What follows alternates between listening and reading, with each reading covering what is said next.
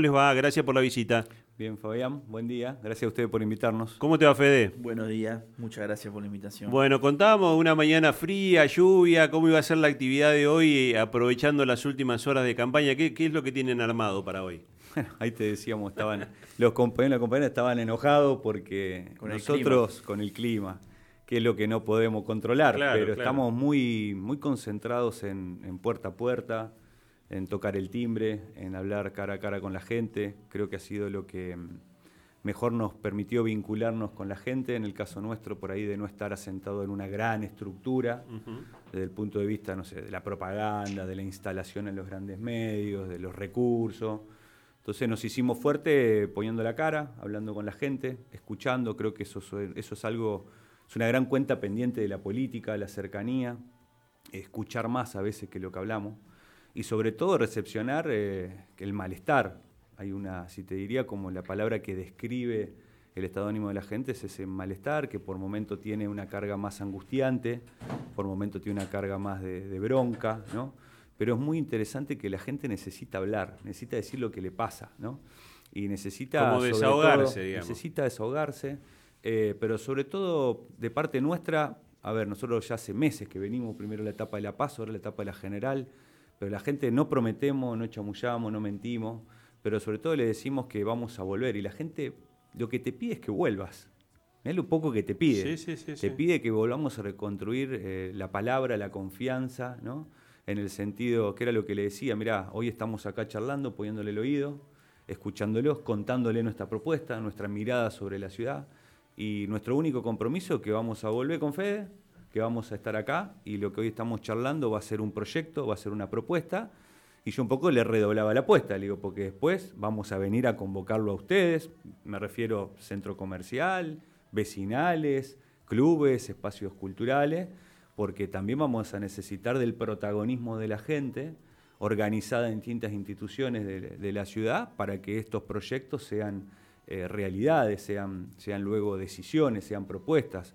Nosotros venimos a, expresar sectores mayoritarios de nuestro pueblo, como es el comercio, los laburantes, la familia que habitan las barriadas de la ciudad, el deporte social y comunitario, eh, las mujeres, los jóvenes, venimos a, un poco a, expresar esa, eh, ese punto de vista, pero consciente de que nos vamos a encontrar con un consejo municipal donde va a tener una expresión mayoritaria y una fuerza política aquellos sectores que a nuestro juicio han constituido esta Santa Fe cada vez más desigual, eh, cada vez más concentrando sus recursos en el centro de la ciudad y excluyendo a decenas de barrios de la ciudad de lo que son obras y servicios que le permitan vivir con, con dignidad. Así que bueno, los necesitamos para esa confrontación política que vinimos de Proyecto Futuro a, a dar en la ciudad.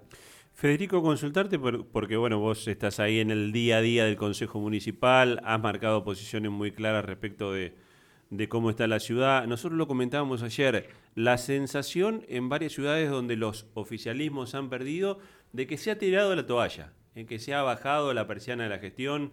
Eh, a mí en muchos aspectos me parece que en Santa Fe pasa esto, yo que soy de Santo Tomé, digo, pasa lo mismo ahí en Santo Tomé. La sensación como que los intendentes no, no son conscientes que su mandato es hasta el 10 de, de diciembre. No sé cómo ustedes están viendo la situación de la ciudad después de lo que dejaron las, las pasos en Santa Fe. Con algo de preocupación porque estamos observando dificultades financieras eh, en el municipio. Eh, hay un- algunas alarmas que se empiezan a encender que tienen que ver con demoras, con ajustes de presupuesto que, que se está llevando adelante de parte del municipio. Evidentemente la derrota del oficialismo ha generado un, relajamiento general de toda la, la gestión municipal, ¿no? Está, está clarísimo. Una vez que, que Jatón fue derrotado por, por Poletti en su interna, eh, se, se vio un, una- un empeoramiento generalizado en todos los servicios, en la recolección de residuos, en el, sistema de transporte público, que toda la semana, por lo que tengo entendido, hubo un conflicto donde el municipio se había comprometido a, a, a girar un dinero, eso se demoró y bueno, generó un, un estado de alerta de parte de las empresas y los trabajadores. Eh, en el espacio público se ve un descontrol generalizado. eh, pero bueno, entiendo de que eso sucede por, por, por la situación de la derrota, aunque como decís vos, sos gobierno hasta el 10 de diciembre, tenés que dejar lo mejor, una buena imagen eh, y lo mejor de tu... Porque bueno, la gente no te eligió por algo también, ¿no? Lo que uno a veces ve, que el que pierde se enoja y eso no es saludable para nadie, pero bueno, eh, nosotros vamos a estar observando la situación muy, muy, muy, de manera no digo obsesiva, pero la queremos observar bien porque, bueno, si nos toca, queremos saber con qué municipalidad nos vamos a, encontrar, que eso es fundamental. Eh, pero sí, noto un relajamiento general y en algunas cosas estoy preocupado, sobre todo la cuestión financiera. El oficialismo dice que no, que está todo bien, pero uno ve señales prendidas que, le preocupan un poco. Eh, Fede, y a los dos, pregunta generalizada. Se presenta un escenario político bastante complicado, sobre todo después de las elecciones nacionales, en donde surge o se ve el avance, valga la redundancia al nombre de la fuerza política, de la libertad avanza, la ultraderecha. Y ustedes habían eh, conformado esta nueva alternativa política antes de que esto suceda. ¿Cómo poder enfrentar estas nuevas expresiones desde este tipo de armados y con qué tipo de propuestas? Propuestas concretas y generando esperanza, diciendo lo que uno va a hacer claramente. O sea, no alcanza a decir lo malo que es el otro, que lo es. A mí la verdad que escuchar que alguien eh, diga que em, el, jefe espiritual de mi religión es el representante del maligno en la tierra, a mí me, me genera una impotencia y una rabia difícil de expresar, pero trato de canalizar eh, diciendo lo que hay que hacer y generando esperanza. Nosotros hablamos del trabajo, de la vivienda, y además en el, en el decir está el plan. No es que solamente decimos vamos a generar trabajo, no, no, cómo vamos a generar trabajo. Si decimos que queremos que los chicos vayan al club, decimos cómo queremos que los chicos vayan al club, que son cosas, del, no son, del sentido común, pero además que están planificadas. Entonces a mí me parece que quienes eh, estamos preocupados por el destino de nuestra patria, por esto que se avisora, y tenemos responsabilidades políticas, tenemos que decir a nuestro pueblo qué es lo que vamos a hacer y cómo, para generar algo de esperanza, porque un, lamentablemente un componente mayoritario de las personas que han votado a este energúmeno, que dijo que el Papa es un imbécil, y lo resalto porque a mí eso, es un, para mí es una ofensa que nunca en mi vida recibí por, por parte de un dirigente político, eh, tenemos que decir lo que vamos a hacer, así que Entiendo que la cosa va por ese lado. Ah, bien, sí, ahora me acuerdo. decía que hay un componente esperanzador de parte de este sujeto. No es solo el odio a los políticos, no es solo la frustración expresada. Hay gente que realmente cree que, si cobra 100 mil pesos va a cobrar 100 mil dólares, pero real. Entonces, nosotros de, de, estas expresiones políticas tenemos que trabajar la esperanza. ¿No es así, amigo? Así es, ¿no? Y aparte que mm, para nosotros el proyecto futuro es la construcción sobre la base de leer este escenario como tendencia. Como decimos, lamentable y tristemente se concretó esa tendencia. Nosotros evaluamos que iban a crecer estas propuestas más conservadoras, más, más de derecha, más o menos reaccionarias algunas. Algunas se presentan más moderadas, pero en realidad cuando uno mira en esencia el proyecto político es lo que quizás lo que ya tenemos más de 40 años, ¿no? Vivimos el 2001, vimos los 90, vimos la crisis del 2001 y ya sabemos quiénes son, más allá de cómo se presentan hoy. ¿no?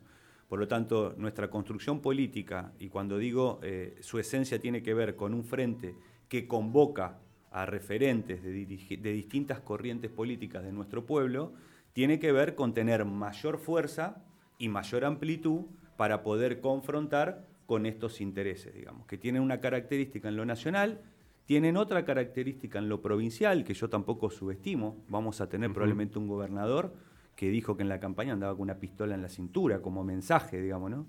Ayer era noticia los vecinos de Ángel Gallardo armados, haciendo guardia armada frente a los hechos que objetivamente existen de inseguridad. Digo, los mensajes tienen consecuencias concretas en el accionar de la población y con otras características se presenta en la ciudad de Santa Fe. La gente vota al director del CUYEM, pero en realidad vota a Mario Barleta, la gente vota a Silvina Cian, pero en realidad está José Corral, digamos. Sacás como una especie de máscara así y aparece José Corral. O sea, aparece el modelo de ciudad que este sector que gobernó durante 16 años, ¿no?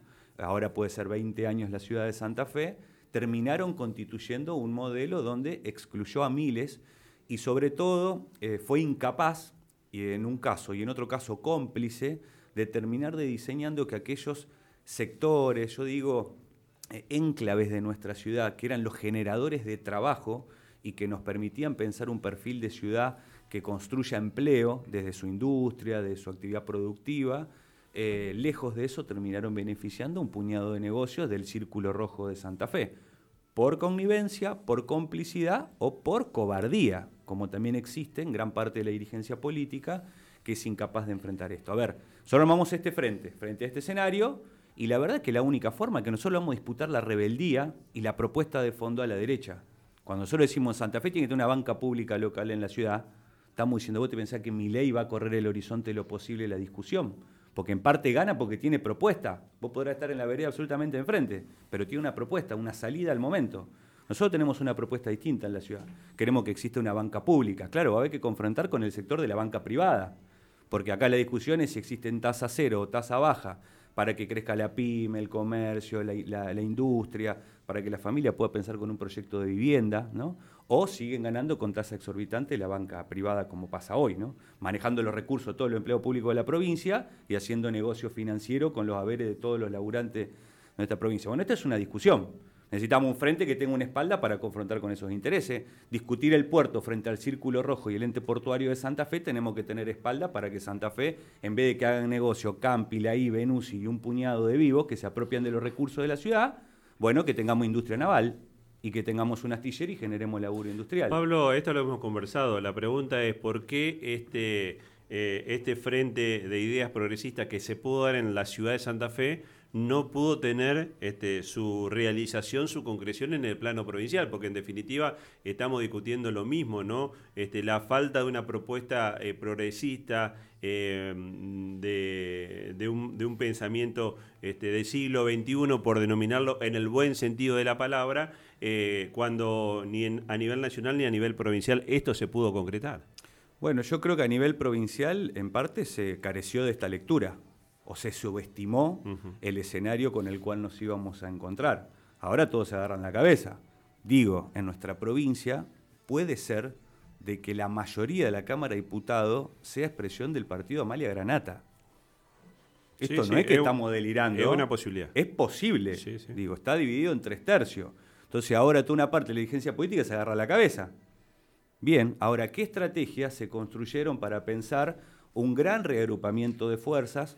Uno diría, ¿quién puede ser un actor para poder convocar? Y, por ejemplo, el peronismo. Con todos sus matices y todos sus sectores podría haber convocado este escenario, a su vez siendo gobierno. Ahora, si me preguntás a mí, jamás Perotti ni siquiera es capaz de convocar en el escenario nacional. Fíjate vos con la gravedad de la situación que tenemos, mucho menos el escenario provincial. Y porque Perotti no tiene ningún problema en terminar diciendo que hasta puede votar a mi ley. ¿No? O yo creo que Perotti podría haber sido tranquilamente el candidato de Cambiemos en otro escenario Hay político. Muchos compañeros que están enojados con esa frase. Bueno, quiero decir, esto no, esto no es gratuito para un partido que tiene tanta historia como el peronismo, tantas banderas como el peronismo. Entonces, al no convocar ese sector, se complejizó. Nosotros con FE trabajamos. Incluso yo laburo con Carlos del Frade, Fede no sé cuántas charlas ha tenido con Kiko Busato, hemos hablado con actores como Palo Oliver, con la gente de base del partido. Claro, tratar de unir eso. Si se hubiera avanzado también en ese aspecto en Rosario, eh, las chances de ser gobierno en Rosario serían mucho más importantes. Y bueno, están en un balotaje ahora. Por eso te digo. Este, pero quizás si se hubiera dado ese escenario no hubiera que haber esperado a, esta definición casi palo a palo de Hatkin con, Juan Monteverde. En general los dirigentes llegamos, vamos más tarde de los procesos sociales. Cuando hay un proceso social en marcha, eh, reflexionar sobre el mismo es muy difícil, porque, y más en un tiempo donde, bueno, lo digo en primera el plural, los, nosotros, los dirigentes, estamos dentro de, un frasco de mermelada, mientras la realidad de la gente es tan dura, tan difícil. Pero bueno, nosotros tomamos la decisión eh, audaz de armar esto, que sabiendo que, que por ahí algunos iban a tomarlo como, no sé, abandonar alguna bandera, no, nada que ver. Nosotros, yo siento que este es el proyecto del peronismo en la ciudad de Santa Fe, lo mismo siente él de su identidad y cada uno, porque decidimos poner, no como se hace el carro delante del caballo, sino al revés, que es, bueno, ¿para qué nos vamos a juntar? ¿Cuál es el motivo? Y está el programa. O sea, si vos tenés claro lo que vas a hacer cuando sos gestión, es mucho más fácil juntarte. Ahora, si repetimos la receta de juntarte por una cuestión táctica en términos electorales, y bueno, después llega la gestión y es, un lío. Eh, Fede, respecto a esto que decís, ayer hubo una declaración del gobernador de Buenos Aires, ayer o antes de ayer, en donde el gobernador Axel Kisilov, de hecho muy reconocido dentro del kirchnerismo, nadie Sí. puede negarle su ADN kirchnerista, dijo, es, eh, tenemos que dejar de ser una banda de covers, hay que empezar a componer, dijo Axel Kisilov, en sentido de que esta nostalgia con el kirchnerismo, con el peronismo de hace una década ya, eh, de repente no permite esta renovación de la doctrina. Ustedes están trabajando en esto con propuestas concretas para la solución de los problemas de la gente, como puede ser el frigorífico municipal, como puede ser este mercado de cercanía, que por ejemplo le solucionarían a muchas personas el problema de la inflación. ¿Querés contarle acerca de estas propuestas y por qué estas propuestas son peronistas? Para el- que se autopercibe peronista, la comida es fundamental. O sea, que la familia esté reunida un domingo, finalizando su jornada laboral, y pueda, por las costumbres de nuestro pueblo, prender el fuego y hacerse un asado, eh, nosotros lo tomamos como un eje central, ¿no?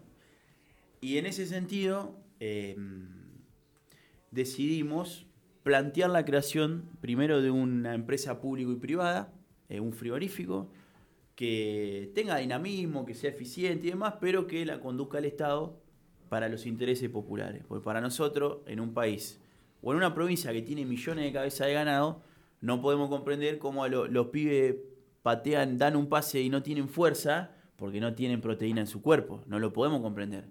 No solo que no lo podemos comprender, sino que nos rebelamos ante esa injusticia y planteamos una propuesta concreta. Ese frigorífico público y privado, hicimos un estudio de costos, es perfectamente viable dentro de lo que sale, más aún porque vamos a traer inversores privados, que vamos a dinamizar la, la región, este, y un programa de cortes populares a un precio que sea que, que lo pueda pagar un trabajador. Hoy un kilo de carne es imposible pensarlo para una familia con los niveles de ingresos que tenemos. En segundo lugar, planteamos la creación de un mercado popular por año. O sea, nosotros entendemos que la cadena de comercialización de la comida está concentrada en pocas manos. Eso genera conductas oligopólicas que se traducen en precios. No puede ser que el azúcar esté en 1.200 pesos el kilo. El azúcar, no se puede ni tomar mate. Entonces, sabiendo que hay un contexto nacional que es el que debería ordenar esto, nosotros queremos poner a la municipalidad también a, a- a generar instancias de resolución de los problemas, porque no es solo de arriba hacia abajo, de abajo hacia arriba también se puede hacer. Entonces, con los mercados lograríamos generar laburo, porque, mm, por ejemplo, el mercado central que estaba en, la Plaza de Soldado en la- hasta la 1980 que se derrumbó, tenía más de 100 puestos de carnicería, fiambrería, panadería, pescadería, verdulería, fábrica de pasta. Y eso hacía que eh, cuando uno entraba con la bolsita a comprar, entraba al mercadito, tenías ofertas porque se peleaban por el cliente. Al tener tan diversificada la- la cadena de comercialización, hoy vos entras al galpón que sería el mercado y es de, unas, de una sola persona o una familia que es el dueño del súper. Entonces, no hay una eh, libre competencia. Vos entras, ya está. Es el precio que te marca ahí. Eh, y por último, lo que queremos es acercar los productores a los consumidores del cordón fruto hortícola a la- al sector al que le vamos a dedicar especial atención. Nosotros queremos aumentar la- la capacidad de producción de esos, de, esos, de esos trabajadores. Queremos que esa capacidad de producción se transmita se- eh, en mayor oferta para el pueblo santafesino y además acercar a ese productor al consumidor con la proliferación de las viejas ferias francas que, bueno, yo siempre cuento la anécdota. Se fueron que- perdiendo, ¿no? Sí, quedan, sí. quedan muy pocas. A mí mi abuela me levantaba, yo era chiquito, pues mis viejos laburaban y, y pasaba mucho tiempo con ellos y nos íbamos a la feria que estaba en eh, San Juan entre Catamarca y Vera, que cerraban la calle, te caían todos los fletes, las camionetas con la lona verde En Barrio Roma. y, y te bajaba y tenía alta verdura, fresca, con buenos precios. Entonces vos, había todo un ecosistema que hoy se perdió. Sí, el megáfono, eh, zapallo, zapallito, choclo, batatas coloradas, me decía el, el- el- el megáfono. Entonces, eso es lo que queremos nosotros, que vuelva a Santa Fe. Y es peronista porque tiene que ver con acercar la comida a la mesa de los trabajadores. Y que en el descanso del trabajador y la trabajadora pueda prender la parrilla y celebrar con su familia reunida, eh, después de ir a misa, si es posible. no te enojes, amigo. este, y celebrar en familia. Eso es lo que queremos con Santa Fe.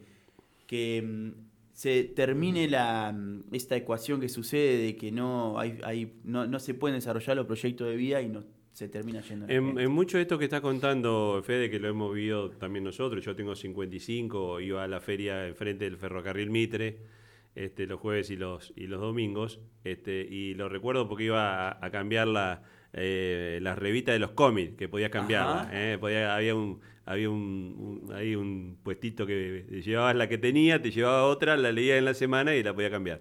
Este, pero bueno, eh, decía... Bueno, y otra esa que en Sí. el puerto se iban a buscar las cajas de cigarrillo que tiraban los, los También, extranjeros. también. Mi tío me contaba que se iba con un grupito de amigos y esperaban que llegaban los buques extranjeros que te traían las cajas de cigarrillo y todos la esperaban a, la, a las cajas de cigarrillo. Bueno, a propósito de eso, eh, está bueno porque estás planteando un tema que lo hemos conversado con, con Pablo, que es esta iniciativa que ustedes están planteando de, de, eh, reflotar en algún punto y de potenciar lo que es la industria naviera en Santa Fe. Eh, hemos visto muchas veces cuando, cuando quedaba un buque ahí en el puerto, nos preguntábamos, che, ¿por qué está acá? Pasaban años, se iban a reparar, a veces se reparaban, a veces no. Este, otra de las cosas que como oportunidad económica de proyección ha perdido Santa Fe.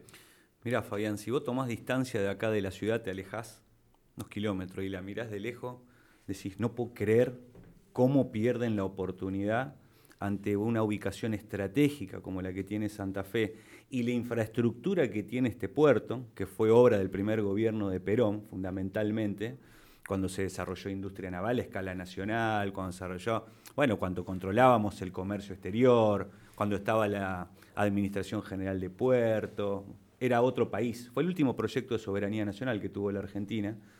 Eh, cuando uno toma distancia dice, es increíble. El otro día nos dijo la misma frase el presidente del Consorcio de Gestión del Puerto Mar del Plata, Gabriel Felicia, que es un funcionario segunda, tercera línea de Axel Kisilov, son los tipos que piensan, digamos, una mirada a largo plazo estructural, la provincia de Buenos Aires y todo lo que es la industria naval. Eh, y nos decía, ustedes acá, dice el Estado, uno mira el Estado municipal, tiene como la ñata contra el vidrio y ve pasar 2.500 barcazas de bandera paraguaya por el río Paraná. O sea, es un mercado cautivo, no hay que salir a inventarlo. Existe ahí. La pregunta es si el Estado municipal va a intervenir en eso. Entonces decía, si uno lo mira a la distancia, es increíble. Toda ciudad con puerto, arrancó hacia Gabriel, tiene una oportunidad distinta a quienes no tienen puerto, a las que no tienen puerto. Esa ubicación estratégica le permite desarrollar actividad industrial de distinto nivel, de distinta escala y sobre todo diversificar la actividad industrial. Y frente a eso el componente de la industria naval es clave para dinamizar eso. Lo que nos decía Gabriel es absolutamente viable, lo que requiere es de una decisión política. Incluso Claro. dice, nosotros podemos pensar procesos de articulación con lo que es el puerto Mar del Plata. Estamos hablando, a ver, un hombre que nos trae la visión de un puerto que está haciendo offshore, petrolero en el medio del mar, con una, digamos, una actividad gastronómica, industrial, de astilleros, textil, eh, impresionante, impresionante. Por lo tanto, desde ahí a nosotros nos convalidó una mirada política que teníamos alrededor del tema. Insisto, el mercado cautivo existe, lo que hay que tomar es una decisión política fundamental. Su materia prima, digamos, no es, no es que estamos hablando de industria de altísima tecnología, de que una industria, una materia prima como es, inalcanzable, inaccesible, de costo, requiere de decisión política. Eso genera empleo industrial en la propia industria naval, y sobre todo dinamiza el resto de la actividad industrial de la región, digamos. Esto incluso hasta opera en la democratización del uso y la tenencia de la tierra. Productores agrícolas y ganaderos. Acá hay que mirar Santa Fe hacia el norte como un portón, donde nos miremos más regionalmente. No podemos sesgar la mirada solo en la ciudad. Una primera mirada es el Gran Santa Fe y después mirarnos hacia el centro norte provincial y por qué no mirando hacia arriba en el continente, digamos, ¿no? O sea que estamos hablando digo, de una decisión política de tipo estratégica que puede cambiar la fisonomía de la ciudad. Esto el otro día estuvimos reunidos, el lunes creo que nos reunimos, con los jóvenes de la Unión Industrial de Santa Fe. Fue maravillosa la charla. Viste que a veces hay prejuicios. Sí, sí, sí. Fede en eso no tiene pelo en la lengua y dice, bueno, por ahí tenemos prejuicio, cómo ve la industria, cómo vemos, digamos, del sector público, de la política. Tienen la consigna de recuperar la Santa Fe industrial. Dije, bueno, miren, muchachos, muchachos, somos aliados en esta. Queremos cambiar el perfil de esta ciudad. Y lo que nos plantean frente, cuando desarrollamos este concepto alrededor de lo del puerto, abren los ojos lo que posibilitaría a jóvenes emprendedores que han incorporado ahora la tecnología para el desarrollo industrial. La otra herramienta que nos plantean es la del crédito. Por favor, claro. crédito y servicios. Servicios. No quiere que se le regale nada. que se garantice que llegue el servicio hasta la puerta de la planta donde ellos hacen la inversión para que ingrese el servicio y le permita ampliar, Y ahí tomar hay- personal. Ahí hay una, una cosa que nosotros no podemos entender. O sea, hay los industriales que están invirtiendo en los polígonos 1, los polígonos 2 y las empresas de logística que quieren llevar inversión en en el interpuerto, o sea, tienen con generadores, no tienen energía. Claro. y la provincia y la ciudad se pateaban el- el- la responsabilidad a ver quién ponía la plata. Yo sí soy el intendente, pero si me tengo que endeudar para que haya eh, fábrica funcionando, porque después se- esa deuda vuelve a través de la facturación del DREI. Porque esas empresas van a producir y van a pagar derecho de registro e inspección a la municipalidad y esa inversión se recupera. Y vas a tener miles de jóvenes adentro de la industria laburando, vas a tener diversificación de tu producción. Usted no puede entender. Bueno, esas son las cosas que por ahí, por alguna torpeza, nos, nos perdemos. Y, y los industriales te dicen, che, ¿cómo puede ser?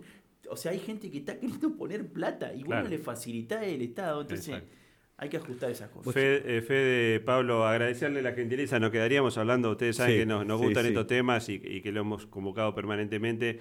Eh, también se nos termina el tiempo a nosotros y tenemos este, más candidatos que nos van a visitar. Eh, nada, eh, agradecerle la visita, preguntarle solamente para que sepa el oyente dónde los encuentran la boleta el domingo y contarles que el domingo estamos con un operativo especial de elecciones, así que seguramente vamos a estar charlando durante todo el domingo. Bueno, primero agradecerles, siempre darnos la palabra, la posibilidad de desarrollar la propuesta, nuestra mirada y demás, el tiempo. Segundo, en mi caso, en la boleta amarilla, la de concejales, nos van a encontrar últimos, somos la última franja. Los últimos serán lo primero, me está convenciendo Fulini de esto. Me lo Exactamente. dice, A poquito. me lo dice a poquito, me está Los convenciendo. cristianos misionamos permanentemente. Así que, pero digo, somos la última franja, Proyecto Futuro, bueno, y la de Fede, la boleta roja, Boleta también la última franja. Los últimos serán los primeros. La cara más joven, si consideran eso. Ahí vamos a estar. Eh, agradecerle la visita, nos vemos el domingo y lo, y lo mejor este, en estas elecciones generales. Muchas gracias. Che, Federico muchas gracias. Fulini, Pablo Landó, candidato a intendente y eh, primer concejal de Proyecto Futuro en